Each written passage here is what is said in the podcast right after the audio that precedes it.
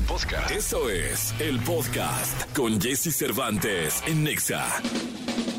Es momento de iniciar tu día. Prepárate porque hemos reservado para tu mañana lo mejor en información del mundo de la música, entrevistas exclusivas, cine, televisión, espectáculos, tecnología, sexualidad, deportes y muchas risas. Deja que nuestro equipo de expertos colaboradores junto con Jesse Cervantes te demos los buenos días. Iniciamos. Buenos días, buenos días, buenos días, buenos días, buenos días, buenos días, buenos días, buenos días, buenos días, buenos días. Seis de la mañana con dos minutos arrancando el programa de hoy. Hoy se pagan los tamales de verde, de rojo, de mole, de dulce. Hoy las guajolotas se convierten en un producto mexicano importantísimo, por lo menos en esta zona del país. Señoras, señores, a comer guajolotas, a comer tamalitos. Todos los que sacaron el mono, el muñeco de cualquier color y forma, hoy tienen que cumplir con la loable promesa de poner los tamales. ¿Va a haber tamales aquí en el programa? Va a haber tamales aquí en el programa. Estamos arrancando, 6 de la mañana, 3 minutos. La frase con la que empezamos este programa es de un coach maravilloso. Se llama Imanoli Barrondo básicamente fútbol, pero de todo. Y él nos pone en contexto o nos pone en la mesa la diferencia entre necesito y quiero. A ver, habíamos reflexionado de eso en este programa, no, yo no sé si tú lo hubieras hecho. Pero bueno, fíjate, la diferencia entre necesito y quiero. Quiero lo que no tengo, necesito lo que ya tengo. La vida te da lo que necesitas para ser feliz y querer lo que no tienes es la única causa por la que sufres. Sí, señor. Verifica en tu realidad y checa que esta ley se cumple. Aunque muchas veces tu mente no la acepte. La vida te da lo que necesitas, ¿eh? Y con lo que tú tienes, puedes realmente ser feliz. ¿Qué es lo que quieres? Pues lo que quieres y quieres y quieres y luego no quieres ni trabajar por él, es lo que te tiene sufriendo. Y es que no, no me lo merezco, y es que yo, yo la vida a mí me ha tratado mal y, a echarle culpa a todo mundo va. A todo mundo pueden ser los culpables. Pero bueno, yo te invito a que te quedes con nosotros, a que reflexiones en torno a la diferencia que pusimos por aquí entre necesito y quiero. Vámonos con música para un restaurante de sushi Harry Styles en la estación Ananca, aquí en XFM. Lo mejor de los deportes con Nicolás Romay. Nicolás Romay. Con Jesse Cervantes en Exa. Señoras, señores, atención, atención a todos. Atención, mundo cruel. Está con nosotros el querido Nicolás Romay Pinal, el hombre que más sabe de deportes en el mundo. El niño maravilla. Insisto, creo que hay un noruego que medio le llega en conocimiento deportivo, pero no pasa nada. Él es el que lo sabe todo, el que lo dice todo, el que lo pone y lo quita. El hombre que da, el hombre que hacia un lado lo que estorba. El niño maravilla. ¿Qué pasó, mi niño? Oye, como si no se hubiera jugado ayer el Atlas Toluca, ¿no? Cero, cero. Qué bárbaro. Cero, cero. Ahora entendemos todo. Oye, ese señor no va a ganar, el señor Mora este, el que trajeron de, de Tailandia. ¿De dónde, ¿de dónde pues viene? ya tiene seis puntos. Sí, pero tres empates y nomás no se ve. Octavo en la tabla general del Atlas. Ya podemos decir la tabla general, ¿no? Ya todos tienen cuatro Sí, partidos. to- bueno, no falta no. Mazatlán y León, ¿no? Sí, Creo, por ahí. Y Cruz Azul y Querétaro también. Sí, sí, sí. Sí, pero... Y fíjate, León con un partido menos tiene los mismos puntos que el Atlas, ¿eh? No, pero acuérdate que hoy hay que sumar Ah, no. porque ya, ya- ya empieza el asunto perdón. este de los del beneficio para los dos torneos. No, eso. todavía. Ah, todavía no. Bueno, es que, es que falta que nos aclaren esas reglas, ¿no? Sí, ok. Falta que, la verdad, falta que aclaren esa, esa regla como debe de ser. Sí. ¿No? Decir torneo largo y estos puntos ya cuentan para la próxima. No, fue, fue todo un Hay poquito- mucho que aclarar. Sí, fue un poquito ambiguo todo. Pero ayer Atlas y Toluca empatan 0 por 0, partido de jornada 1 que no se pudo dis- disputar porque la cancha del Estadio Jalisco no estaba en condiciones. Bueno, pues ya se jugó el día de ayer. Y hoy tenemos Atlético San Luis contra Puebla, ¿eh? Vaya cartelera. 9 de la noche, pero este ya es de jornada 5. Ok. O sea, ya arranca la jornada 5. El Atlético San Luis contra el Puebla. Sí. Bueno, pues deben estar contentos tanto en San Luis Potosí como en Puebla, ¿no? Porque aquí no pasa nada, o sea, hacemos una encuesta, ¿a quién le interesa ese partido? Fíjate, Atlético San Luis es 10 de la tabla con 5 No, puntos. podría ser uno, pero pues aquí en la Ciudad de México Y- debe haber pocos potosinos, ¿no? Puebla es 12 con 4 puntos. Recordar que ese torneo sí califican 12, o sea, hay repechaje. Sí, yo entiendo, Nico. Entonces están ahí los dos. ¿no? Poblanos aquí muy pocos, ¿no? Está Puebla bien cerquita, van y vienen. ¿Te fue a buscar Manuel López San Martín ayer o no? No, no, hace mucho que no lo veo. Ah, sí. Hace mucho que no lo veo. Me ¿eh? dijo que ayer te iba a ir a buscar. ¿Para qué, eh? Pues para defender la postura de Ay, pensé Necaxa que necesitaba feria. Dije, no, Ah, pues no soy yo.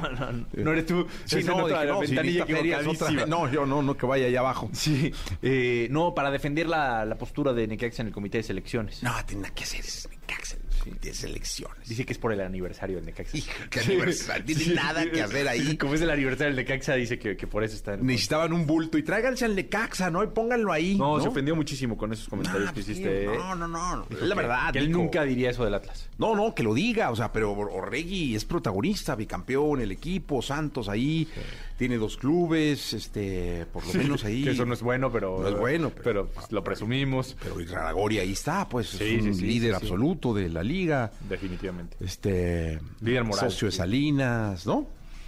Sí. Va. Pero bueno, ya te buscará y nos contarás en Sí, este sí, sí, espacio, sí, ¿no? claro, claro, Porque claro. sí se quedó como con Pero sí, oye, boca, eh, acláralo, sí, si lo que necesitas es feria, no es conmigo, ¿eh? No, O sea, no, no, no, no es eso, nada más recursos dijo- humanos, capital humano. Dice, ¿Hay préstamos? ¿Ahorita están dando lana? Sí, creo que sí, ¿no? Sí, hay préstamos. Sí. No sé si el interés sea muy bueno, pero dile. ¿la productora sabe? eso? Sí, no, claro, maneja tandas, préstamos, ¿En serio? afiliaciones al Infonavit, al INS, todo. Tiene afores. Todo, uff, no, no, Cetes. cartera, vende seguros. ¿no? ¿En serio? Sí. ¿Y qué va a hacer Cetes ahora? Directo, es, es Sí. la, la buena ahí en cetesdirecto.com. Oye, ¿qué va a hacer ahora con, con toda su cartera? Va a seguir manejándola, pues se puede. distancia. Sí, señor. Sí, señor, sí, señor. Se puede manejar a distancia todo. Toda distancia. Sí. Bueno, pues es lo que pasa en el fútbol mexicano, Jesús. Eh, en la segunda, si te parece, platicamos de Liga de España. Sí, por favor, si fueras tan amable, Nicolás. muy bien. Barcelona ayer le ganó el Betis muy bien. Hoy juega el Madrid. Jugó Andercito guardado. Unos minutos. Sí, Sí, bien. bien. Unos minutos. 2-1, ganó un Ganó autogol. ¿Viste el autogol? Sí, increíble. Pero ese ya fue anecdótico, la verdad. Sí. Pero termina ganando el Barça, que es más líder que nunca en España. ¿eh? Bien, ¿eh? Lewandowski bien ahí jugando, ¿eh? Muy bien, sí. ¿Metió gol? Contra México, eso sí hay que decirlo, ¿eh? No pudo Lewandowski. No, no. Bueno, ya, de México no hablemos. Me quiero sí es, sí es. Tocadón. Hasta, hasta no ver al técnico. ¿Y si al técnico no te gusta? No, pues ya, Almada y Piojo también, ¿eh? Ah, cualquiera de los dos te Cualquiera de gusta. los dos, sí, sí, sí. Ah, ok. ok. Bien, bien. Ah, uf. Son los que quedan, ¿no? Son los que quedan. Sí, no, bien, bien. Vámonos con música. Ay, no es Arjona. Yo pensé, dije, no, pues ahorita van a poner Mike a Towers. Ricardo y Daddy Yankee. Uh, la, la. Toda la información del mundo del espectáculo con Gil Barrera, con Jesse Cervantes en Nexa. Señoras y señores, jueves, jueves 2 de febrero del año 2023 está con nosotros el querido Gilgilillo, Gilgilillo, Gilgilín, el hombre espectáculo de México. Mi querido Gilgilillo, hoy es día de la tamaliza. Hoy nos toca tamaliza, mi Jessy. Yo tengo una amiga, tiene un lugar allá en la en Colonia del Valle, una terraza en la Colonia del Valle, y tiene tamales keto. ¿Tamales keto? Sí. ¿Para los de la dieta o qué? Para los de la dieta. ¿Pero cómo? Pues así son con harina de, de almendra y queso pollito. Oye, y no, pues te voy a decir una cosa, debe vender mucho, ¿eh? Le va súper bien, sí, sí, sí. Tiene una terraza ahí en División del Norte, ahí por Plaza Magdalena Sucre, una cosa. Ajá. Este, Tamales keto. Luego, luego, luego, luego traemos, ¿no? Pues para Gilillo, probarlo, pero ¿no? se te olvida, ¿eh? Sí, no, te, te- te- prometo que, que lo vamos a hacer. Unos tamalitos Por lo keto. pronto, hoy ahorita hay que andar correteando a los, de, a los de los tamales para todos aquellos que sacaron al niño de la rosca, ¿no? Y bueno, oye, qué chismesazo hay en torno a la salida o presunta salida de Ana María Alvarado del programa de Maxine. Cuenta, ¿qué pasó? Pues para poner un, poco en eh, un poquito en contexto, Antier, eh, Ana María en sus redes sociales anunció que este, ya no formaría parte del programa de Maxim porque Maxim prácticamente la había corrido del programa. Que habían hablado y que habían tenido ahí una discusión y que pues ella ya estaba fuera. Fueron más de 30 años, creo que 32 años juntas. Entonces que pues estaba analizando qué era lo que jurídicamente iba a hacer Ana María en torno a esta aparentemente reacción de la querida Maxim. Después Maxine Goodside dio a través de sus redes sociales un mensaje y emitió un comunicado en donde decía que no, que Ana María seguía formando parte de su equipo y que estaba ahí. ¿Cómo? Entonces, pues ahorita, mira, ahí va a ganar el que tenga mejor abogado, la neta, ¿eh? Porque si Ana María no comprueba de una manera tangible que, que fue despedida, O sea, un despido injustificado de alguna eh, forma. Es correcto, o sea, pero eh, porque además regularmente, pues cuando te dan de baja de algún proyecto, te dicen aquí, se acabó y fírmame aquí, no sé qué. Sobre todo tantos años, ¿no? Claro. Y este, pues ahorita prácticamente están estancados en eso. creo que a veces, muchas veces cuando tú recibes una, una noticia de estas características, el estómago a veces traiciona, tomas las decisiones equivocadas y al hacerlo público te expones muchísimo más porque en una de esas, ¿qué tal que nada más le, dicen, pues, sí, te vamos a seguir pagando y vas a, hacer Florero 2, ¿no? Sí. Y este, Pero y no sigue el aire. Y puede haber una, una, incluso hasta una demanda por daño moral, ¿no? Por parte de Maxim, por las consecuencias que puede haber tenido esta declaración de Ana María. Hipotéticamente hablando, claro está. Este, y si, lo, que, lo que sí quedó muy claro es que Ana María formaba parte del programa, que estaba solamente una vez a la semana, pero que estaba dentro de las filas del, programa. ¿Y ya salido al aire o...? Ya, ya, ya está el, el agarrón ahí, nada más hay que ver cómo se va a ir desarrollando en el transcurso de esta semana, porque insisto, o te asesoras bien o llegan a un acuerdo, ¿no? Este, Ana María fue parte importantísima. Hay ciclos, ¿no? Eso es evidente y, tú tomas las decisiones de tu, de tu contenido. Maxina ha estado renovando prácticamente todo su equipo y obviamente en esta renovación decidieron que pues Ana María tuviera una participación una vez a la semana. Hay roces, como ocurre en todas las chambas, ¿no? Hay diferencias, ¿no? Pero de ahí no puede pasar a más. Pero el, el eh, ahora sí que este eh, pleito pica y se extiende. Y por lo pronto en redes sociales está bien vigente y vamos a ver cómo se va desarrollando en el transcurso de estos días. Sí, hay que darle tiempo porque va a venir un buen pleito, ¿eh? Que sea lo mejor para los dos. Para las dos, para las dos partes, lo mejor para las dos partes. Porque creo que al final pues, somos compañeros del mismo oficio y deseamos que cada cual pues tenga este no lo que merece, sino lo, justo. Y si al final, si tienen ahí diferencias, pues que las arreglen. Es una dupla que duran muchos años al aire, la gente la aceptó. Y a veces quien pierde es la audiencia. Entonces hay que tomar decisiones en función de la audiencia, del proyecto como tal. Y bueno, pues que, tomen un buen camino ambos. Que así sea, mi querido Gilillo. Nos escuchamos en la segunda. Descifra los misterios y secretos. Encuentra la interpretación de tus sueños y dudas. Desde el tarot con las respuestas de Checo Sound. Aquí en Jesse Cervantes en Nexa.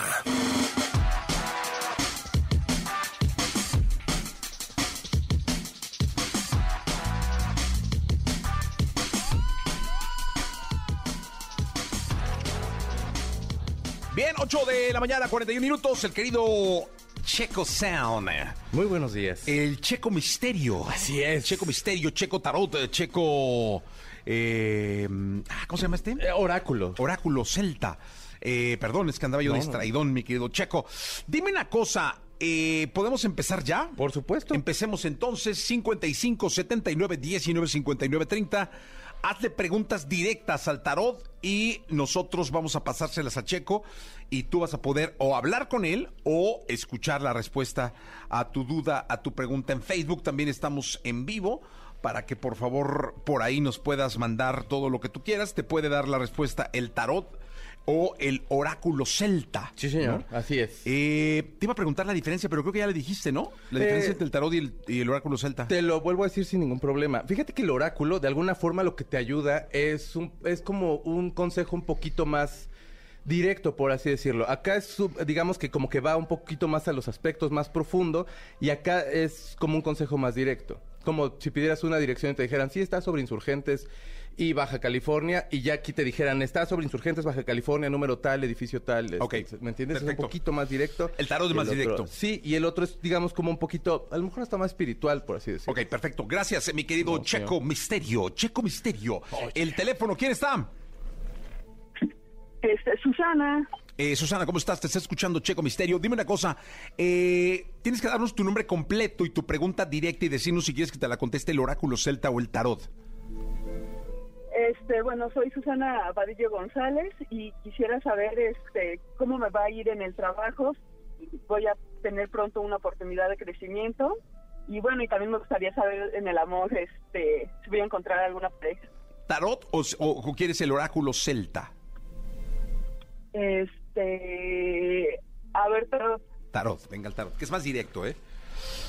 que es más directo el tarot. Ok, en el trabajo creo que estás un poco aprensiva, has tenido algunos problemas, sí se ve que pueda venir algo, pero necesitas soltar y cambiar tus relaciones. Tengo la impresión como que de pronto hay gente con la que has tenido algunas diferencias y necesitas eh, a lo mejor como no clavarte tanto en las broncas y clavarte muchísimo más en tu trabajo, en lo que estás entregando, responsabilizarte por lo tuyo y no por lo de los demás y ese, ese avance sí puede llegar, solamente necesitas ir soltando. En el amor. En el amor. Oye, salió, en el trabajo salió eh, una persona con no sé cuántas espadas eh, clavadas Son en la 10 espalda. ¿Diez espadas. espa- diez espadas? Pero fíjate que lo, lo que eh, eh, siempre da mucho miedo, por ejemplo, esta carta. Si te fijas, lo que tiene es que no hay sangre dentro de ello. Ah, ok. Lo que te pide de alguna forma es como rendirte, como no, no aferrarte a las cosas y dejarte fluir un poco. Ah, ok. Es como si, la, como si estuvieras como a- a- abrumado, por así en decirlo. el tarot, en el amor salió el diablo. En el amor sale el diablo. ¿Qué ¿Eso está- de- es mala o no? No, fíjate que no. Yo hay gente que lo piensa, piensa que sí. Yo siento que es una carta que puede tener dos vertientes. En este caso, por ejemplo, del amor, eh, estás como todavía tienes como algunas como cosas o contactos todavía con alguna expareja o todavía lo recuerdas mucho. Eh, Aparentemente te lastimó. Puede venir alguien pero necesitas encontrar como esa unión dentro de algo más saludable, de, desde algo que tú quieras y no como desde nada más tener pareja por tener, ¿me entiendes? O sea, es como no encadenarte desde una mala forma, sino unirte a la persona. Perfecto. Gracias. Ok, muchas gracias. Ande usted. Gracias por estar acá. Otra llamada telefónica rápidamente. ¿Quién habla? Buenos días. Hola, buenos días. Soy Denise Rodríguez. Denise Rodríguez. Denise Rodríguez, ¿qué? ¿Sí? Denise Rodríguez, ¿qué? Necesitamos el nombre completo. Sí, Denise Rodríguez. ¿Pero qué? ¿Qué más? ¿Qué otro apellido? Soto. ¿Qué? ¿Sosa? Sí, mi pregunta es... si- No, no, a ver, Denise Rodríguez Sosa. Soto, Soto. Soto, Ah, Soto. perfecto, muy bien. Ahora sí, Denise, ¿qué quieres preguntarle al Checo Misterio? Sí, mi pregunta es si podremos embarazarnos este año. Hemos estado intentándolo y estamos eh, viendo especialistas por lo mismo de que no hemos podido embarazar. ¿En oráculo o en, en tarot? Tarot, por favor. Pues se han estado preparando para este momento. Aparentemente sí podría ser, pero creo que estás como, están, digamos, como muy aferrados a la idea y eso es lo que no permite que pegue, ¿me entiendes? Están, necesitan fluir un poquito más. Vienen cambios, vienen como inicios positivos todos ellos, pero de alguna forma, entre menos te presiones y entre más disfrutes este proceso de estarte embarazando, el- la idea, mantener la ilusión y no hacerlo como una obsesión, creo que eso es lo que te va a ayudar más a que se den más fácilmente las cosas. Necesitas soltar un poquito. Vienen inicios, vienen cosas, pero disfruta este momento. Oh, bueno. Suerte, Gracias. suerte y bendiciones. Sí, gracias. No, Chao. gracias a ti, gracias a ti. Vamos a otra llamada telefónica. ¿Quién habla? Buenos días. Hola, buenos días. Habla Elizabeth Romero. Elizabeth Romero, ¿qué? Cepeda. Cepeda, perfecto, Elizabeth Romero Cepeda. Pregunta directa, ¿tarot o, o quieres el oráculo celta? Este, el tarot. Tarot, perfecto. ¿Qué le quieres preguntar a Checo Misterio? Pues es que estaba saliendo con un chavo. Este, nos fuimos de viaje y todo. Y quisiera saber si se va a formalizar o, o no. Cuando dices estaba es porque ya no estás. Eh, pues sí, pero como que ya las llamadas han sido... mm, van a disminuyendo, o sea, fueron disminuyendo ya el contacto. Este, pues yo me la pasé muy bien en el viaje y todo, pero como que él se empezó a alejar. Ok. Ah. Ok, es una persona un poco orgullosa. No sé si de alguna forma haya pasado ahí algo o haya habido algún malentendido. Se ve como se ve que a lo mejor eventualmente sí se buscan, pero eh, si llegara a ser todavía va a falta- va, eh, va a pasar un poquito de tiempo. Yo te sugiero que también te le des tam- ta- también te alejes un poquito para ver si es la persona que tú necesitas. Creo que lo que tú estás buscando es muy diferente a lo que él también está buscando o está inseguro de, de querer, ¿me entiendes? De alguna forma necesitas tú hallar como otro tipo de persona. Creo que más bien llega otra persona que te puede llenar como un poquito más el ojo, pero necesitas soltar a este chavo. Eh, no tiene como, es como muy desapegado, de alguna forma no, no, no te está dando lo que tú buscas. ¿Y para qué quisieras tú una persona en este momento que se está alejando cuando no son nada, que, cua- que se aleje cuando ya sean algo? Sí, totalmente. ¿eh? Qué buena reflexión. Sí, correcto. Pues muchas gracias. No, gracias a ti. Gracias a ti por, por, por marcar y por estar acá. Eh, muchísimas preguntas. Eh, vamos a atender a la gente que está mandando preguntas ahora eh, por las eh, redes sociales, en caso concreto por Facebook. Soy Cristina Velázquez Cueto. Eh, Tarot dice, ¿habrá crecimiento para mí en el trabajo?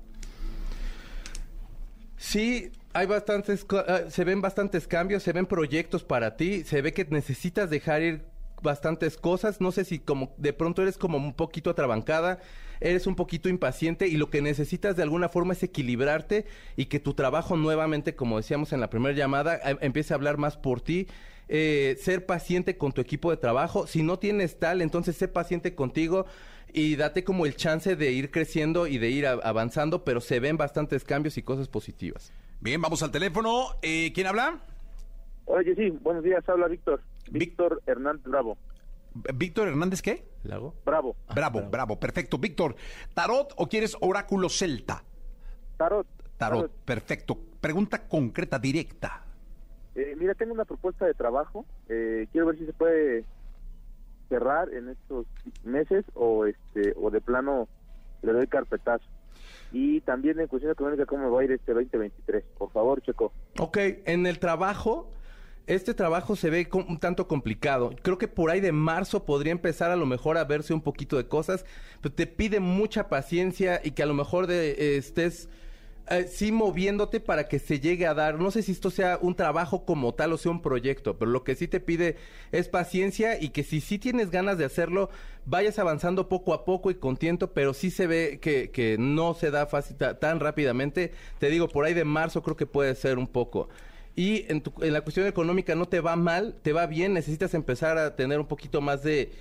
de por así decirlo, como que desarrolles un poquito el instinto de ver dónde vas a estar metiendo el dinero, dónde vas a hacer tus inversiones, dónde vas a hacer cosas, y se ve que creativamente vas a estar bastante movido, entonces deja que las cosas fluyan un poquito más. No te, no te, no te aferres tanto a esta chamba que, que a lo mejor va a tardar todavía en darse.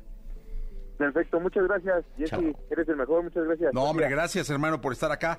Eh, la verdad es que es un, un, placer siempre estar en contacto con ustedes. Vamos a seguir atendiendo. Te digo, Linet, Lina, Lina Marcela Perea Contreras dice que me diga por qué me enfermo muy seguido y si mi pareja me es infiel. Wow. Lina Marcela Perea Contreras. Con tarot. Ah, no, no dijo, pero sí, con tarot. Te enfermas mucho porque de alguna forma, este creo que estás siempre, estás muy en la cabeza, no te dejas sentir las cosas, estás tratando todo el tiempo de resolver, los pensamientos te agobian mucho, tratas como de alguna forma de de recuperar y todo, y lo que necesitas es más calma, de relajarte un poquito, haz meditaciones, relájate un, tanto más, desapégate a los problemas, porque todo lo que traes ahorita en este momento es un poquito más de cabeza que realmente de salud. Y lo otro, perdóname, eh, ah, que sí le era infiel a la pareja. Sí. Así directo, Checo. Sí, no, pero creo que de alguna forma necesitan cambiar la relación, necesitan tener mejor comunicación, no se dicen las cosas bien y creo que eso es lo que te está haciendo dudar de esta persona. Pero no está, no se está portando mal. No, se está portando mal. No se está portando mal, pero sí habla con él y sí Oye, y el tarot no tiene palabra de honor, échale una cuidadita también, no vaya a ser, porque te decimos aquí que no te confías y el vato anda navegando con bandera del checo dijo y ¿para qué quieres? No, y pórtense bien y, dense amorcito bonito y todo. mes del amor. mes del amor, claro, no seas así. Gracias, mi checo. No, gracias ¿Dónde te pueden localizar? Llámenme por teléfono, en WhatsApp es 55 56 60. Ay, Dios mío. 55 56, perdón, 8207 58. Si me permites repetirlo nuevamente. Sí, no, claro. 55 56 82 07 58. Mándeme un WhatsApp y ahí nos ponemos de acuerdo para una lectura. Ya está, perfecto. Gracias, mi checo. Gracias. gracias. 8 de la mañana, 52 minutos. Continuamos. La Rosalía. Todo aquello que sientes, percibes, los comportamientos que desarrollas, la relación con tu medio, explicados desde la perspectiva de Katy Calderón de la Barca en Jesse Cervantes en Exa. 8 de la mañana con 8 minutos. Bienvenidos sean a este programa. Quien apenas está eh, sintonizando, quien está conectándose a través de el Facebook, les damos la más cordial bienvenida. Gracias. ¿Está Katy con nosotros? Katy, ¿cómo estás? Hola, Jessy, muy contenta. Estábamos platicando que eres bailadora. Pues me gusta mucho la música y sí, bailar creo que además te hace muy feliz. Sí, como no es una este, liberación, ¿no? Sí, hasta en la regadera, en el pasillo, en el coche. donde sea. Hay que ir moviendo el, cuerpo, ¿no? Exactamente. Hoy vamos a hablar de un tema maravilloso que es el control. Eh, yo siempre he dicho que toda relación humana luego de alguna forma hay una lucha de poder. Sí. O sea, padre-hijo, llega un momento donde el hijo se libera y tiene que haber un momento de confrontación, ¿no? Donde se corta el hilo. Sí. Y, y- y se da pie a esa liberación, el esposo y, y la esposa o la mujer, el hombre, en una relación eh, sentimental, siempre hay una pugna por quién pueda tomar ciertas decisiones, quién pueda tener el control del dinero, Sí. quién pueda tener el control de la casa, de los fines de semana, de las Sí. vacaciones. De a dónde ir a ¿no? comer. De, de las comidas, todo esto, ¿no?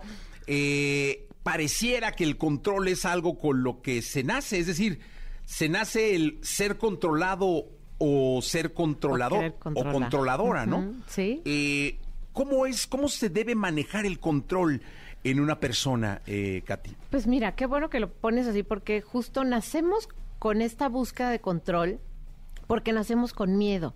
Y el control está totalmente ligado al miedo, al miedo a, al miedo a perder la vida, al miedo al rechazo, al miedo a no pertenecer, al miedo a tomar un riesgo. O sea, es, van de la mano el miedo y el control, la incertidumbre, ¿no? La, la no permanencia, o sea, es justamente el control es un mecanismo para poder eh, medir ciertos riesgos. Entonces, está muy bien eh, que quieras controlar ciertas cosas y está muy bien tener controles para, no sé, una cadena de producción, este control para que eh, no, no corras riesgo, por ejemplo, si vas a hacer algún deporte extremo, ¿no? ciertos controles para que, para que estés eh, eh, seguro. Pero el asunto es que cuando el control ya no lo puedes soltar porque únicamente vives con certeza a través del control, ahí es donde el control se vuelve una prisión. Y ahí es donde si no puedes soltar el control, te vuelves totalmente víctima y prisionero del control y dejas de disfrutar, dejas de ser flexible, dejas de ser creativo, dejas, o sea, de, de poder tener una vida plena. Eso es el control que queremos evitar. Y en esta, como bien lo dijiste, hay- a, a veces hay una lucha de poder y cuando caemos en el espacio sano del control, que es la autorregulación, que es yo conmigo, con mis pensamientos, con mis conductas, revisando qué es lo que decido y elijo para mí, qué historia me cuento de la vida, si estoy suponiendo o no suponiendo. O sea, este trabajo que hago conmigo me permite tener control de las cosas que realmente puedo tener control. Pero cuando caemos en quiero controlarte a ti para que tú hagas lo que yo digo, porque es que como a mí me pone mal que tú llegues tarde, entonces quiero y obligarte a que llegues temprano, ¿me explico? Entonces, ese es el tipo de control que ya pasa por encima de los límites de la otra persona, de la libertad, de la de la plenitud de la otra persona y ese es el que tenemos que tener muy claro, o sea, si si lo estamos ejerciendo en otras personas y a veces como lo decías, los hijos, la pareja, a veces los colaboradores, compañeros de equipo son los que nos dicen, "Oye, a ver, ya suelta tantito, ¿no?" Este, porque además también qué te pasa no delegas, te sobrecargas, porque dices, si yo, si nadie lo hace como yo lo sé hacer, entonces este no se lo dejo hacer a nadie. Y entonces acabas con un peso encima de ti tremendo cuando tienes una personalidad muy controladora. Por ahí es por donde tenemos que cuidar dónde sí y dónde no. Fíjate que yo mm, eh, mucho tiempo en mi vida fui adicto al control. Es decir, eh, sentía que si no tenía controladas todas las partes eh, de mi vida, no tenía yo la decisión del rumbo y no tenía yo eh, la posibilidad de asumir una responsabilidad al 100%. Entonces no confiaba y estaba encima todo el tiempo de todo. Claro. Eh, y me desgasté muchísimo. Es lo que O te es sea, una presión terrible. Llegó, me empecé a enfermar de todo. eh, me- me- no, terminé perdiendo el control de mí Exactamente. por querer controlar todo. Ahí es. Y empecé a luchar muchísimo Sí. contra eso. Es decir, Sí. alguna vez un, un mentor mío, eh, al cual quiero muchísimo, me llamó a su oficina y me dijo, tienes que delegar, tienes que confiar en la gente, tienes que confiar en tu equipo.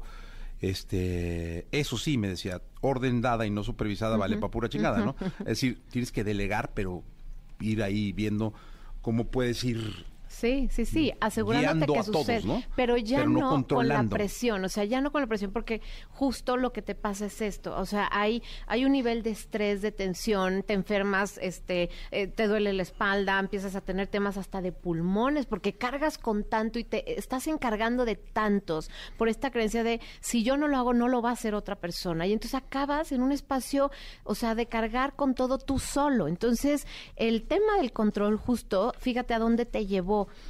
a poder mirar hacia ti y es un tema también de confiar y de saber delegar, o sea, de saberle, o sea, permitir a otra persona también que crezca, que empiece a destacar, pero el tema tiene que ver justo con mucho miedo a que las cosas no salgan bien, a la voz que tenemos de, del crítico interior, de esta voz que, diálogo que, que está en nuestra cabeza, que a veces es tan autoexigente, cuando tenemos una personalidad que tiende al perfeccionismo, es tan autoexigente que no te permite no tener el control. Y por eso es importante Aquí yo les diría, pregúntenle a, sus relaciones más cercanas qué tanto ustedes eh, eh, quieren ejercer el control y pongan atención a las respuestas que les pueden decir sus parejas, sus hijos, sus colaboradores, sus compañeros de equipo. Y en ese momento, si alguien les dice, sí, definitivamente eres súper controlador o controladora, hay que, hay que revisar, o sea, estoy queriendo controlar algo que no está en mis manos. O sea, fíjate, el otro día me, me compartía este, a un paciente muy querido que le pegó a su hijo porque que bostezó en la mesa frente a un adulto.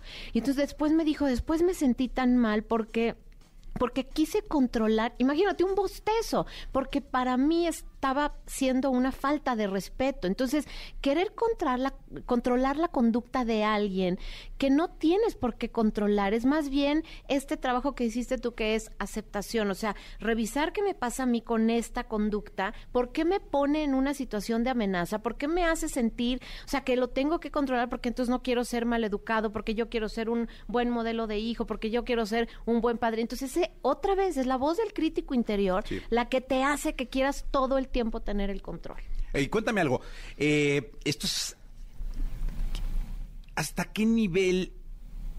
Es que, ¿cómo, puedo hacer la pregunta? A lo que voy es que el control es adictivo. Sí. Es decir, entre más controlas, más quieres y más quieres, que me ha pasado, y más quieres y más quieres. Entonces te empiezas a meter en la vida personal, ¿no? En los bostezos. Esto, esto que hizo el señor es una cosa adictiva, requiere de atención tuya, afortunadamente, urgente, ¿no? Pero ¿hasta dónde te das cuenta que ya no estás bien? O sea, ahorita lo decías, pero ¿qué señales puede haber? Fíjate, uno es preguntemos, preguntemos con mucha curiosidad. Pero luego te voy a decir una cosa. porque, no te gusta la respuesta. Exactamente. Exacto. Si eso te pasa. O te tienen miedo y no te dan la respuesta. O sea, eres tan controlador que no te van a dar la respuesta porque dicen, no, este le digo que está loco y me va, me va, a matar. Por eso es importante una mirada curiosa, Jessy. O sea, cuando yo voy a preguntar, así que me jalo las riendas del control, digo, cierra la boca y pon atención curiosa, escucha. Uno, escucha la voz de tu cabeza que te está diciendo, está loco, ¿qué le pasa? No sabe. Esa voz te está diciendo que hay un nivel de autoexigencia y de perfeccionismo y de adicción al control que es una señal para, ojo, atiéndete. Número dos, si la persona que está frente a ti te dice, sí, la verdad es que sí eres controlador, este, porque a veces decimos, ah, el clásico, ¿a dónde vamos a comer? No, pues a tal lugar, ay, no, ese lugar no. Entonces, y ya a veces es, es de risa, ¿no? El decir, no, bueno, entonces no digas eso, no preguntes eso, porque si no te gusta la respuesta, pues entonces, ¿para qué la haces? Pero no, en una persona tan controladora, no hay el desarrollo de la autoobservación, de la percepción acerca de lo que piensas y de lo que sientes. Entonces, hacia, hacia donde primero te tienes que abrir es hacia ser flexible con la respuesta del otro, y hacia mirarte. Eso es muy difícil, ¿eh? Eso es lo más difícil. Lo más complicado, porque si, si le di un madrazo a mi hijo porque bostezó, imagínate si me dice que soy controlador, no bueno. Exacto, lo mato. Y entonces por eso es decir, a ver, ojo, aquí podemos. O mandar señales, hace cuenta, yo estoy con un, digamos, mi esposa es controladora. Ajá. Pues le, tengo, le digo por medio de la hermana o por medio de que alguien que no sea yo Claro. Por la inseguridad que puedo tener, eso está bien. Eso está bien con alguien que esa persona le tenga confianza. Y si nosotros estamos escuchando y nos estamos identificando y queremos una mejor relación, de verdad pregunten con curiosidad, apriétense la boca y con ganas de tener una mejor versión de ustedes, porque cuando tenemos tanto control, no, no nos permitimos ser vulnerables. Y acuérdense que ser vulnerables es lo que nos acerca al corazón de la otra persona. Entonces, el control, imagínense que tienen una especie de bóveda blindada, no te permite, o una armadura, no te permite conectar con la persona con la que tienes una relación cercana. Entonces, por eso es tan importante soltar el control, porque nos da mayor conexión. Pero para eso tenemos que trabajar en la autorregulación, que es el control sobre mí mismo. Que es dificilísimo, ¿eh? Sí. O sea, se los digo, no, no, normalmente tomó años. Sí. Años. Sí. Años de miedo, porque te da mucho miedo soltar el control. Ya cuando dices, lo voy a hacer, te da muchísimo miedo, o sea, te toma mucho, o sea, no es cuestión de, ah, ahorita ya no, no. No, no, no. Y como bien lo dijiste, es poder, fíjate, es rendirte al control para, o sea, es soltarlo. Pero empiezas a caminar con el miedo. Es un acto de valentía enorme soltar el control, porque entonces con todo ese miedo lo enfrentas, caminas y entonces sí te permite avanzar. Mira, las preguntas están muy buenas. ¿Es lo mismo ser controlador que posesivo? Sí, la posesión es justamente el miedo. P- piensa en esto, o sea, es, es mío. Y entonces, ¿qué sucede? Porque si ya no es mío, me quedo vacío. Entonces, tengo miedo a perder ese objeto, esa persona o ese amor, esa relación que me hace sentir seguro. Entonces, lo que tengo es mucho miedo, pánico, los celosos, los posesivos. Cuando estamos queriendo controlar al otro, sea la pareja, los hijos, etcétera, tengo mucho miedo. Y eso tiene que ver con el control, miedo a perder el control. Mira, dice aquí, mi marido me dice que lo controlo en todo.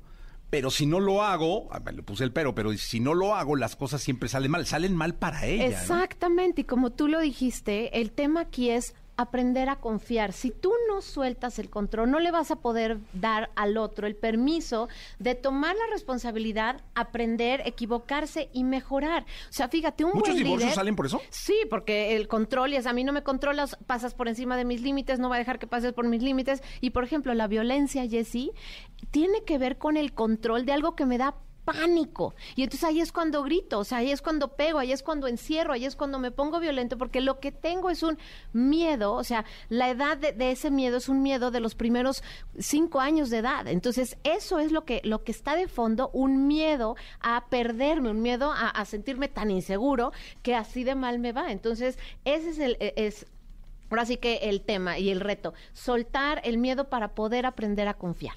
¿Cómo darse cuenta de que nos están controlando? No, pues eso sí está fácil, ¿no? Bueno, lo sientes, te voy a decir, ahí, ahí ayer me decía también una paciente, es que ya no sé qué contestarle a mi pareja que me dice, es que si tú no llegas yo no duermo en paz, entonces me- te tienes que llegar temprano, no tienes que salir a antros ni salir tarde, porque si no yo no duermo. O sea, y me decía, está bien, porque entonces quiero que él duerma para que trabaje. No, no, a ver, o sea, ese es su miedo, su miedo es que te pierdas, su miedo es que su corazón que ya se abrió te lo, te lo está entregando a ti, o sea, es, es, es donde puso su seguridad, pero no te corresponde. Él es un adulto, tú eres una adulta, y ahí es donde a veces cuando dudamos es que le hago mal. No, no le haces mal. Él se tiene que atender, él tiene que ver por qué le da esta inseguridad y revisar esto a nivel terapéutico, porque si no, entonces va a ser una relación en donde te van a tener encerrada, pero a veces no tenemos claros los límites y ahí es donde puede, puede parecer muy obvio, pero para algunos casos y para otros no. Y hay quien duda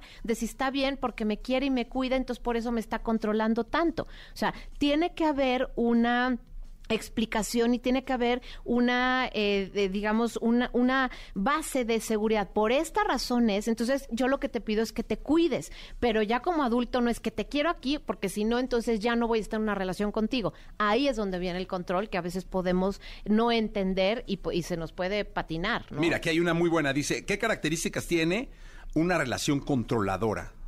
Bueno, un número uno, que te ponen a ti el, eh, ahora sí que el, el- que tú eres la persona que le resuelve la seguridad al otro. Entonces, si tú, que es una relación de codependencia, si tú tienes todo mi bienestar, si tú tienes mi seguridad emocional, si de ti depende mi paz, ahí no no está bien. Ahí estamos en una situación de una relación controladora, porque yo como adulto tengo que tener el control de mí y tú como adulto tienes que tener el control de ti. Podemos conversar, pero en una relación padre-hijo, ahí sí yo soy responsable de mi hijo, pero tengo que aprender que no soy responsable a través de ejercer esta este control violento. Tengo que aprender a gobernar mi miedo, tengo que aprender a gobernar mi paz y a saber cómo yo en lo individual puedo tener paz, puedo tener armonía, puedo tener un balance y no poner a otro, que eso es, eso es lo más grave, Jessy, cuando a otro le doy el poder de mi salud mental, de mi paz y de mi alegría. Entonces, esa es una señal de una relación de codependencia.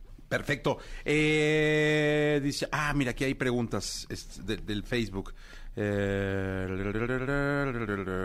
espera, espera, espera. De, ah, ok. Ahí te va. No. Mientras les voy a, fíjate, mientras les voy a hablar de esto. O sea, el caso extremo, por ejemplo. Ya, ya, ya, ya, ya.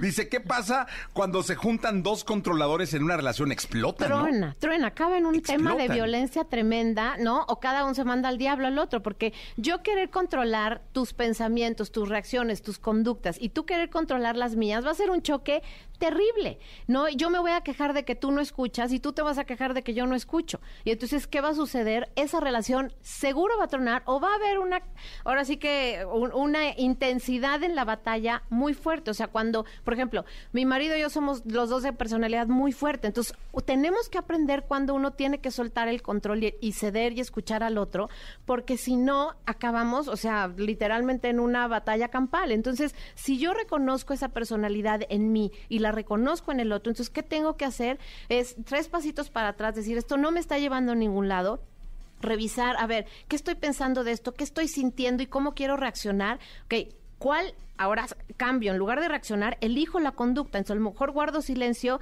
reflexiono y ofrezco una conducta distinta. Pero si no, hay un choque y bueno, salen salpicados este, todos los que están alrededor. Eh, bueno, es que están llegando cualquier cantidad de preguntas, pero a mí me gustaría que con una reflexión, eh, Katy, eh, nos... Porque creo que el ceder es una parte importante cuando hay dos controladores o cuando Sí. tú eres controlador. Pero ¿cómo podríamos con una reflexión ponerle, pues, algo a nuestro control que nos lleve a no pasar por encima de los demás? Fíjate, aquí lo que me gusta mucho siempre a mis pacientes les digo, la oración de la serenidad que se usa en las adicciones, o sea, que es como el mantra de las adicciones, que tiene que ver justo y dice, no, este Dios mío, concédeme la serenidad para aceptar las cosas que no puedo cambiar, el valor para cambiar las que puedo y la inteligencia o la sabiduría para reconocer la diferencia. Esto es la base de la autorregulación y si tenemos conductas compulsivas que son adictivas a veces y que no podemos salir de ahí, es por este miedo que tenemos y por esta guerra de querer cambiar al otro porque no me gusta lo que el otro, porque me pone en amenaza lo que el otro, lo, lo que el otro hace. Entonces, la reflexión sería justo eso. Tengamos claro dónde es el campo donde yo puedo realmente ejercer control y tiene que ver con conmigo, con mis pensamientos, con mis acciones, tiene que ver con lo que yo expreso. Entonces, ahí es el área de poder tener el control y soltar lo que no me toca, soltar y aceptar para que yo pueda vivir en un espacio de mucho mayor armonía y de crecimiento para mí y crecimiento para el otro, porque como decía, si al otro le doy la confianza, el otro puede crecer y el otro también puede ser digno de que yo pueda apoyarme en él, ¿no? Entonces, esto es un trabajo básicamente de uno mismo y por eso es importante trabajar con la autorregulación. Perfecto, gracias, Katy. Gracias. ¿Dónde te pueden localizar? Eh, les dejo mis redes, Katy C de la Barca, les recuerdo Katy se escribe C-A-T-H-Y, Katy C de la Barca y en todas las plataformas ahí pueden encontrar más información. Muchísimas gracias, Katy. Buen día. Gracias. Buen día a todos. Gracias por estar con nosotros. Continuamos con este programa de radio. Toda la información del mundo del espectáculo con Gil Barrera, con Jesse Cervantes en Nexa. Bien, llegó el momento de la segunda de espectáculos. Está con nosotros el querido Gilgilillo, Gilgilillo, Gilgilín, el hombre espectáculo de México. Mi querido Gilgilillo, ¿qué nos cuentas en esta mañana clara de inquieto lucero? Lo que yo te quiero, te vengo a decir. Ya, ya me eché mi segunda, mi segunda vuelta de tamal. Ay, Gilillo, están bien ricos, ¿eh? Sí, la Los de verde están sabrosones. Los de verde. Oye, pero además, este, los que, los puestitos que no tienen, que no tienen tanta gente dan desconfianza, ¿no? pero aún así, te, te empacas. 30% subieron los tamales. a comparación del año pasado. No, si es una lana, ¿eh? Sí, caray. Pero bueno, pues es parte de la tradición, hay que seguirla, no podemos romper las Si te tradiciones. costaban 10, un tamal ahora te cuesta 13. Sí, exactamente. Oye, hay una controversia muy particular y creo que es importantísimo abordar sobre Michelle Rodríguez. Para eh, darle un poquito de contexto, Michelle Rodríguez es una extraordinaria actriz mexicana. Eh, La podemos ver en 40 y 20, pero trae una trayectoria muy valiosa, muy importante. Hace eh, eh, en ciertos, eh, eh, por ejemplo, las telenovelas, Nicandro Díaz, eh, eh, quien la impulsó en televisión particularmente, la tenía justamente como para romper todo este el, tema del melodrama, ¿no? Para darle un, un punto atractivo a las historias. Hay muchos productores que apuestan por ella, insisto, y es para mí una de las grandes actrices, además este, multifacética, canta maravilloso, y pues eh, eh, es portada de la revista Marie Claire. ¿Qué pasa? ¿Cuál es la diferencia? eh, que ha habido unas críticas muy severas en cuanto a su sobrepeso y esto ha generado una controversia muy particular eh, con un tema que, al que le dicen gordo, gordofobia. Ella se ha manifestado como es, ent- entera, transparente, plena, y esto es lo que dice. recibí un sinfín de comentarios muy negativos. Hace tiempo existe la conversación de que si la gordofobia existe o no. Entonces, aprovecho para hablar de esto y hablan de mi persona muy con, con adjetivos muy feos. Dicen que, que no me veo bien, estoy gorda y que esto no debe pasar, que estamos romantizando la obesidad. Y ya por último, quiero compartir algo que escribí. Habito en un cuerpo grande y no me avergüenza. Lo cuido, lo honro, lo respeto y lo disfruto. Este cuerpo me ha llevado a cumplir mis sueños. Este cuerpo me hace cantar, bailar, escribir, conducir, jugar, amar y abrazar a los que amo. Reconozco mis defectos y los abrazo. Y eh, es un discurso bastante extenso que manifiesta y que deja claramente que a Michelle, mm, independientemente de estos comentarios tan agresivos, absurdos y estúpidos, eh, la firmeza, la solidez, la paz mental y la congruencia es la que lo, lo que la mantiene adelante. Mi cuerpo no es una batalla, mi cuerpo es una revolución y al final en el secreto de la vida, mi querido Jesse, en esto es evolución, no revolución.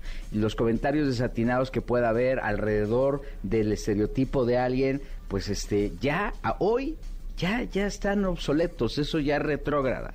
Si se animó a hacerlo, si dio el paso, si tuvo el respaldo de Marie Claire con este título, si hicieron este portadón que es una portada histórica, yo creo que eso es lo que hay que aplaudir y lo demás, las tonterías que pueda decir la gente que pueda emitir desde desde el anonimato es lo de menos, ¿no? Sí, totalmente. Un abrazo muy grande para Michelle y un beso con mucho respeto. Y pues sí, caray, qué, qué lindo es, mostrarse cuando te amas y cuando te respetas y cuando te valoras, mostrarte a ti así. Así que nada, resta más que felicitarla y mandarle con muchísimo respeto nuestro eh, caluroso abrazo. Eh, sí, y, y además apapacharla, independientemente de cómo sea, porque además yo no conozco, eh, el- el- el- es tan subjetiva la perfección, ¿no? Que, que- que por más que quieran ponerle y quitarle, pues eso vale, ahora sí que con todo respeto, eso vale madre, ¿no? Lo que hizo es muy valiente, lo que hizo Marie Claire es muy importante y es un parteaguas en la industria de- editorial y nos marca a todos los que formamos parte de la industria, pues a ese paso hay que aplaudirlo y hay que respaldarlo. Totalmente Lo de demás y las demás tonterías, mira, que las agarren, que las hagan así rollito y, por ahí. Sí, señor, totalmente de acuerdo. Un abrazo, Gilillo. Lo mejor de los deportes con Nicolás Romay. Nicolás Romay. Con Jesse Cervantes en Exa. Bien, de la segunda de deportes. Está con nosotros Nicolás Romay Pinal, el niño maravilla conocido como The Wonder. Mi querido The Kid, mi querido The Wonder. ¿Qué nos cuentas el día de hoy? Oye, Jesús, ganó el Barcelona ayer 2-1 en la Liga de España. Ojito, porque 50 puntos tiene ya el Barcelona, ¿eh? Líder en España, le ganó al Betis 2 por 1. Jugó José Andrés Guardado poco, pero jugó Andrés Guardado. La verdad es que siempre va a dar gusto, aunque ya se retiró de la selección mexicana, ¿eh? Sí, ya. dijo que ya no regresa a la selección mexicana. ¿Debe estar en los últimos años de su carrera? Sí. Y da la sensación de que se va a querer retirar el Betis, ¿eh? Qué bueno. Sí. Debería venir al Atlas, caray. Pues eso parecía que podía pasar, pero no. Ahora ha cambiado un poco la, la situación y el Betis puede ser este, el lugar donde se retire. Ayer tiene minutos, el Barcelona gana 2 por 1. Esto empieza ya a presionar al Real Madrid, Jesús.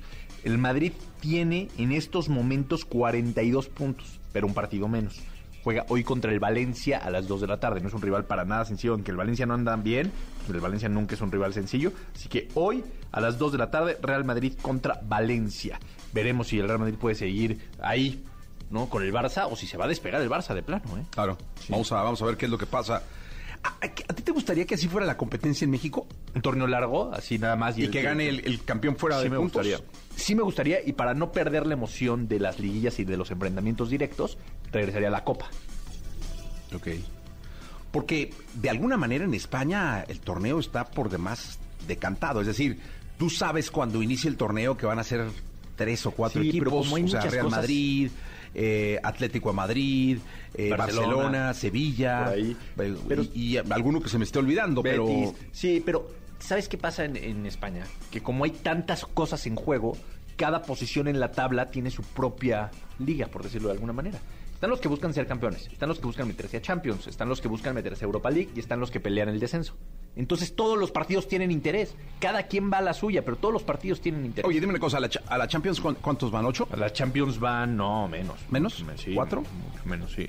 Ahorita te, te digo específicamente. Van cuatro. A la Champions van cuatro. O sea, los cuatro primeros. Sí, los cuatro primeros. Entonces hay que luchar porque casi siempre deberá ser Barcelona, Real Madrid, Ahí está la Real Sociedad también peleándole. Sí. Hay los que buscan ir a la Europa League. Que ahí son los otros cuatro. No, uno. Va la- el Villarreal va a la Europa League en estos momentos. Y la Conference El submarino amarillo. submarino amarillo va al Betis en estos momentos. Y después descienden tres. Entonces Ah. imagínate, en cada lugar de la tabla se pelea algo. Eso le da interés. O sea, Tú puedes decir, es que es un partido ahí que da igual. No, no da igual. Pero para el campeón, Para el campeón, sí. Es- ahorita el Barça pues está... Bueno, tiene una diferencia importante. Ocho puntos, ¿no? Ocho puntos con un partido menos del Real Madrid. Supongamos que gane cinco. Cinco puntos. Ah, pues, Sí. es- Es una diferencia importante. Pero apenas acaba de terminar la primera vuelta. O sea, falta la mitad. La mitad del torneo. Sí, falta la mitad. Todo puede pasar. Todo puede pasar. Sí, todo puede pasar. Oye, Jesús, me dijo la, la productora que mañana viene el Hermanus. ¿Tú sabes algo de Ah, eso? hermanos, señoras, señores. Sí. Hermanos. Me dijo. Sí, mañana viene. Me dijo. El, fíjate, yo lo quería traer. Es más, el otro día estuvo ahí sentadillo, no lo quiso pasar al aire. Es, Ah, cosa, es cosa de ella, ¿no? Ahorita me dijo, oye, mañana viene el Hermanus. Pero platícale a la gente quién es el Hermanos. porque Hermanus, muchos pueden... un referente ya de la comedia en México. referente a No, la comedia. Sí, ¿no? Tú Sí, lo dices, yo. no, un hombre importante. La verdad es que lo que hizo No en el duda- Mundial de- no dudarían. Lo que hizo en el Mundial de Qatar sí fue romper sí. paradigmas. Esquemas. Todo, sí. Sí, sí, sí, sí, sí. Eh, el Hermanus con su camello. Mañana viene. Sí, mañana Perfecto, me dijo no, estar productora, "Oye, increíble". Mañana viene el Hermanus, echar poemas, todo. Se nos fue la luz, pero aquí seguimos. Aquí sí. Pero aquí hablamos del Hermanus y se fue la luz. ¿Viste? Sí, no, pues es que hay misterio. No, es que la productora dice que no apagado el venga, switch, ¿no? Que no dicho, venga. no, Sí. no, que no, que no entre por aquí. Pues, ¿Y qué va a hacer? Echar poemas, ¿no? Ah, echar poemas y... Y le, le va a hacer un poema de despedida a la productora. Ah, pero eso para su último día, ¿no?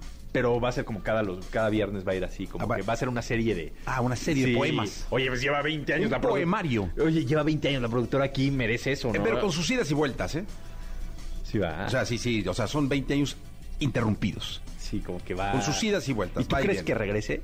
Sí, sí, seguro. No sé en cuánto tiempo, pero sí. Pero sí, o sea, esta no es... es la cuarta vez que se va.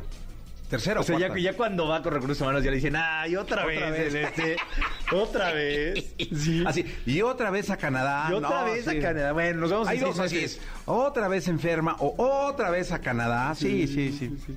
Pero bueno, Sí. vamos a ver. Pero bueno, mañana que venga el Hermanus y... cotorreamos. Y cotorreamos. Listo, Nicolás. Gracias, Espinal. No, a ti. Eh, presenta a Jordi, Nos como se quedamos con. Jordi, por favor, y con Manolito. Sí, ahí estamos. Sí, hasta la una de la tarde. Gracias, Nicolás. La entrevista con Jesse Cervantes en Nexa. Daniel, me estás matando. Dúo mexicano conformado por Daniel Cepeda e Iván de la Rioja, conocidos por su estilo peculiar. Durante su trayectoria se han embarcado en múltiples géneros latinos a través del bolero, logrando conquistar los corazones de su público. Me hacías temblar así, me hacías temblar así. Hoy aquí con Jesse Cervantes, Cenexa llegan a cabina Daniel Me Estás Matando para presentar Solo Tú y además hablarnos de su próxima presentación. Que si voy de tu mano. ¿Cómo estás, Daniel? 9 de la mañana, 25 minutos. Qué gusto saludarte y verte, caray. Igualmente, gran forma de amanecer, bendito sea el Señor. Sí, oye, ¿cómo, ¿cómo va todo? ¿Cómo va este maravilloso proyecto de Daniel Me Estás Matando? Ahí va, bendito sea el Señor, hay varias este, fechas. Eh, estamos sacando canción, se llama Solo tú. Eh, estamos muy esperanzados y muy ilusionados de todo lo que pueda ocurrir este año. Eh, ¿Qué manera de salirte de lo cotidiano, de la moda y buscar un camino que pudiera ser, de pronto, no sé cómo lo, lo hilvanaron al principio, verse como que una cuesta muy elevada, como muy difícil, pero estar ahí y estar disfrutándolo y ya tener un público cautivo? Eh, pues la verdad es que creo que lo más importante es estarlo disfrutando. Porque hay muchos proyectos que veo que les va increíble, mucho mejor que a nosotros. pero pues es un proceso medio tedioso donde sufren el proyecto. Y nosotros estamos muy agradecidos de que en este punto de la banda nos llevamos chido, el- todo el equipo es casi familia, mi novia hace el booking y el personal management, la esposa de Iván hace los videos, este Iván y yo pues somos súper unidos, la, la banda son nuestros amigos de toda la vida, entonces realmente se disfruta y, y es, es lo más importante. Oye, y dime una cosa, fuera de, de- de- del, del disfrute, porque eso se, te- se les nota, o sea, de, de las veces que hemos platicado, que hemos tenido la fortuna, la fortuna de hacerlo varias veces, eh, la gente se va sumando y eso en un proyecto es bien importante. Ojalá, o sea, sí, y estamos muy agradecidos al respecto, bendito es el Señor, porque eh, pues solemos to- tocar este en un lugar del, en cada lugar de la República una vez al año, y nos vamos topando que cada vez hay público nuevo, hay más público, y este, o gente que la vez pasada le gustó y trae gente, entonces pues no estoy más que agradecido al respecto. A ver, a ver, cuéntale al público tu historia, porque tú, tú esto lo traes este de vena, ¿no? Pues este, en mi familia son todos músicos, y no es que cantantes o músicos y... Pero cuenta, cuenta, cuenta, no, no, no seas, no seas modesto. Bueno, mi, mi abuela es una actriz y Un cantante. Un, un ícono de los vestidos entallados, bendito es el Señor, la diosa del pujidito. Ella se llama María Victoria, tiene canciones como Soy feliz, eh, Cuidadito, Cuidadito y como Tengo ganas de un beso y, y canta maravilloso. O sea, yo disfruto genuinamente sus discos. ¿Cuál es la canción de tu abuela que más te gusta? Mm, me gusta mucho Mil Besos. El, el arreglo lo hizo este Juan García Esquivel y es un arreglo maravilloso que está... Pues, pues se oye un arreglo de alguien que académicamente tiene un nivel importante y al mismo tiempo combina perfectamente para que no pierda la esencia original la canción y mi abuela la cantó increíble, entonces pues me encanta. ¿Te, te la sabes? Em, ¿Un pedacito? Em, ¿O alguna de ella? Sí, sí, sí. Solo me estoy confundiendo entre soy feliz y, y este y mil besos. Eh, no es aventura ni capricho, ni dulce sueño de ilusión.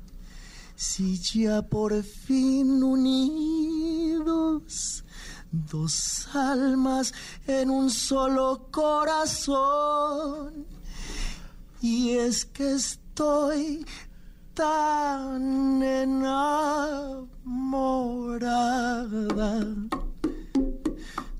como nunca lo había estado. En mi corazón hay fiesta, soy dichosa, soy feliz. Eh, hay una versión de Tintán, pero pues yo me sé la de mi abuela y pues Sí. por eso la canto en femenino porque es la que tengo más en la cabeza. Perdón, me, me agarraron en curva No, y... qué bueno. Así de, aquí así es el cachondeo. Oye, entonces tú, ¿podemos decir que no tuviste otra opción más que la música? Eh, en varios sentidos, sí. O sea, una, en que en mi casa solo hay música. Dos, eh, todas las otras oportunidades que tuve en la vida, como ir a la escuela, las desaproveché. Este, y realmente es una cosa que me apasiona genuinamente y algo que nunca le entregué a la escuela, bendito Dios. Oye, ¿y qué, qué empezaste a tocar o a cantar? O, porque yo siempre he dicho que uno se forja musicalmente eh, en la cuna, en la familia, lo que creces oyendo, eh, a, a quien creces viendo. Eh, digo, en casa, por ejemplo, la rondalla Tapatía, la de Saltillo, Víctor Iturbe, el Pirulí, Javier Solís, ¿no? Los Tres Diamantes, que era lo que veían mis papás, ¿no? Sí, sí, sí. sí, Eh, sí. Yo cuando nací, mi madre tenía 42, mi padre 43, o sea, ellos eran ya como de los 20, eh, de, de esa década que también tuvo una eh, eh, música 30, 40 maravillosa aquí en México, eh, y con eso crecí. ¿Y tú con qué creciste? Eh, mis primeros discos favoritos, bueno, sí, mis primeros discos favoritos, yo creo que fue El Nervio del Volcán de Caifanes. Sí. Eh, fue el de Agua Nueva de Cristian Castro, que mi tío Alex lo había hecho. Bueno, lo hizo, entonces pues me lo sabía de memoria porque lo veía en la casa y luego sonaba en todos lados la de No Podrás y la de Agua Sí. Nueva y esas. Y crecí también escuchando... mm, mi papá era director musical de Rocío Durcal. Entonces, pues me tocó este pues ir a todos los ensayos, ir a todos los conciertos y me las sé todas. Pero ¿cuál era tu canción favorita de Rocío? Esta que cuando estaba chiquitín que ibas allá a los ensayos decías, chingue, Rocío. Porque Rocío que- Durcal también, a ver. Sí, sí, sí, sí. Ahorita está de moda la gata bajo la lluvia. Ah, no le agarré el gusto hasta hace poco, la verdad. A mí me gustaba más este costumbres. O sea, no es de Rocío, pero es de, de Juan Gabriel. De Juanga, pero interpretada majestuosamente. Maravillosamente. O sea, creo que la gran interpretación es de Sí, sí, sí, sí. Sí, sí, sí. Pedacito. Ya estamos en esto, ver, hombre. este, Mira, déjame. ya que tenemos la fortuna de que estás aquí y que estás platicando cosas que no nos Eh. habías contado. Háblame. Ahí te va. Venga.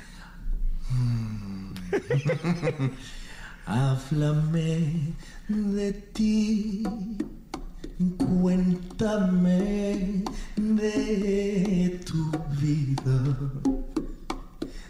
Sabes tú muy bien que yo estoy convencida de que tú no puedes, aunque intentes olvidarme, siempre volverás. Una y otra vez, una y otra vez, siempre volverás. Aunque ya no sientas más amor por mí, solo rencor, yo tampoco tengo nada que sentir y eso es peor. Pero te extraño, como te extraño.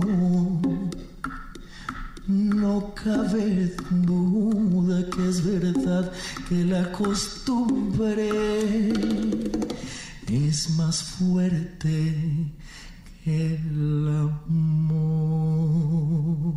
¡Ájale! ¡Qué rico! Primeramente Dios. ¡Qué bonito, caray! Y es que, y- oye, qué buena vida. O sea, Ahí crecer, vamos. crecer con esto, o sea, crecer entre esto, entre Rocío Durcal, este, a Juan Gabriel, por ejemplo, ¿no, no, no llegaste a conocer? Eh, personalmente lo vi muy pocas veces, pero trabajé con él y la verdad es que... ¿Qué hacías? Le hacía arreglos. Hacía arreglos para la última etapa de su vida. Él nos pedía arreglos a mí y a mi papá de, de- para sus duetos que iba a sacar. Y este y maravilloso, aprendí muchísimo. De repente mandaba, quiero canciones que se parezcan como a esta, y nos mandaba la versión original, más bien la referencia ori- original de cosas como el Noa Noa. Este, o sea, como que él quería que el Noa Noa se pareciera a otra cosa que a mí no me había pasado por la cabeza, y dije, ah, qué interesante que él, que él realmente estaba pensando en esto, en lugar de, pues el Noa Noa ya es más famosa que la canción que él mandó. Claro. Este. Y, y otra cosa que, que me pasó con él es que yo le cantaba las referencias. O sea, él, él me pedía las canciones y yo le mandaba mi voz y él fue como de los primeros que me dijo, oye, pues yo creo que deberías de cantar. Oye, es lo, a lo que voy, o sea, ¿cuántos artistas no quisieran siquiera haber tenido contacto con él? Bendito Dios. ¿no? O con Rocío, o con tu abuela, o con tu padre. y eso la verdad es que la vida es muy bondadosa. Eh, la vida ha sido la máximo conmigo y este y hay que aprovecharla, bendito Dios.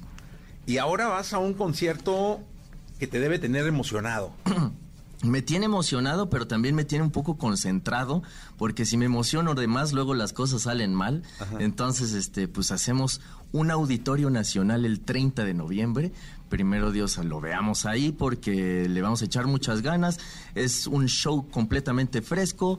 Todo este año nos vamos a dedicar a prepararlo. Estás invitadísimo, Jesse, y pues usted también, persona que nos está escuchando. No, qué bueno. ¿Y cómo, cómo, cómo diseñar un show cuando en el Auditorio Nacional hay que presentar pues algo realmente importante?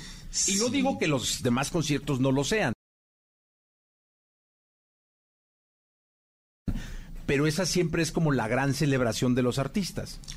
Yo creo que para prepararlo eh, es un proceso de prueba y error. Entonces, lo primero que nosotros hacemos es el setlist. Eh, ya con el setlist nosotros podemos ir contando una historia a través de la curva dinámica del, concierto. Y el, setlist, pues es prueba de, de error, de que lo vamos a estar probando, probando todo este año. Este año ya lo probamos, pues en cuatro lugares distintos, tuvo ajustes y vamos a seguir sacando canciones que seguramente para noviembre ojalá que les esté yendo bien y pues al mismo tiempo hay que pensar que la música también se ve, entonces los vestuarios, los visuales, si voy a bajar volando de un tubo como este de pole dance o no sé. Eh, ¿Y cuándo es? Eh, 30 de 30 de noviembre, noviembre. del ¿Ya están los 2023. Ya están Ah, pues ahí en Superboletos, bendito Dios. Hay que comprarlos. Eh, ahora sí, ¿qué escuchamos? Eh, lo que usted prefiera. Esta, esta canción es la canción que salió primero de la banda, se llama ¿Qué se siente que me gustes tanto? Y este se la dedicamos a usted que sabe amar precisamente en este mes del amor.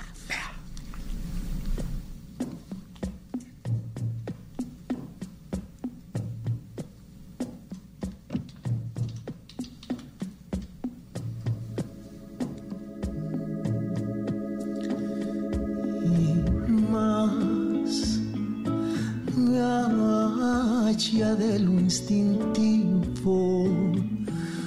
Tus ojos tienen algo que me deja pensativo. Y si te doy mi vida y no es de tu medida, amor que el mejor sastre es hacer desastre con mi corazón. Que se siente que me gustes tanto amor que debo de aceptar que tengo miedo de tu encanto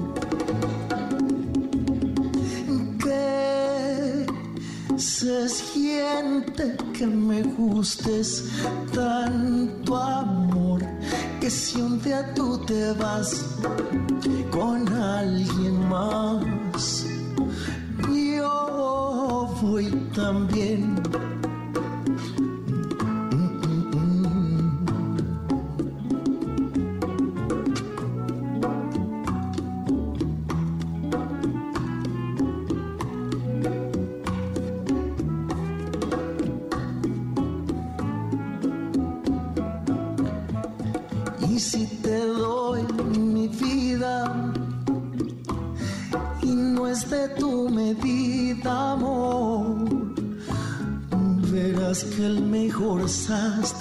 es hacer un desastre con mi corazón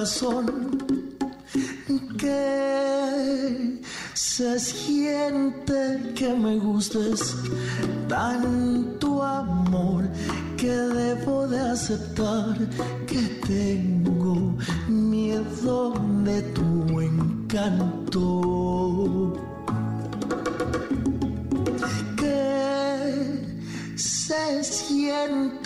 que me gustes tanto amor que si un día tú te vas con alguien más yo voy también ¡Ajá, qué rico! disfrutables eh, el concepto y la música.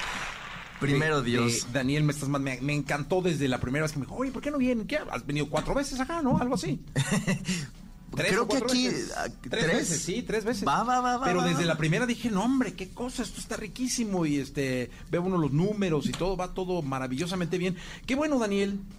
Muchísimas gracias pues por las porras, la oportunidad de estar aquí y este y pues por disfrutarlo juntos porque pues ojalá que podamos amenizar también tu 14 de febrero y tus tus in- tu intimidad. Eso, qué bonito. Ahí te cuento. Oye, Daniel, muchas gracias. 30 de noviembre, Auditorio Nacional. Los boletos están en Superboletos. Daniel, me estás matando. Va a ser una celebración importante. Primeramente Dios, ahí los vemos 30 de noviembre por Superboletos en el Auditorio Nacional. Nosotros somos Daniel, me estás matando. Y dejamos la canción. Dejamos solo tú, que es eh, la nueva canción. La dejamos sonando en la radio. Ándale, muchísimas gracias. Gracias, que estés bien.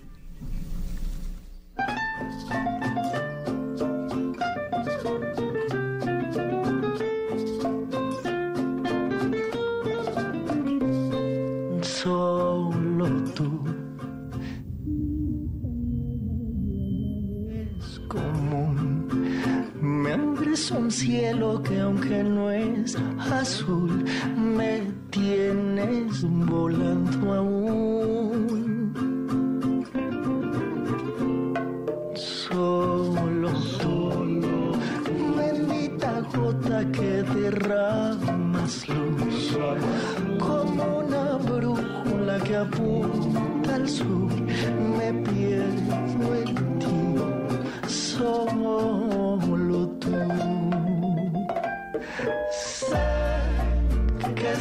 de tu mano y apuesto mi vida igual gano, pues no hay día perdido si te amo, porque estás solo tú. Sé que si voy de tu mano y el miedo nos busca, no estamos. Nos fuimos a un mundo lejano donde estás solo tú. Escuchaste el podcast de Jesse Cervantes en Exa.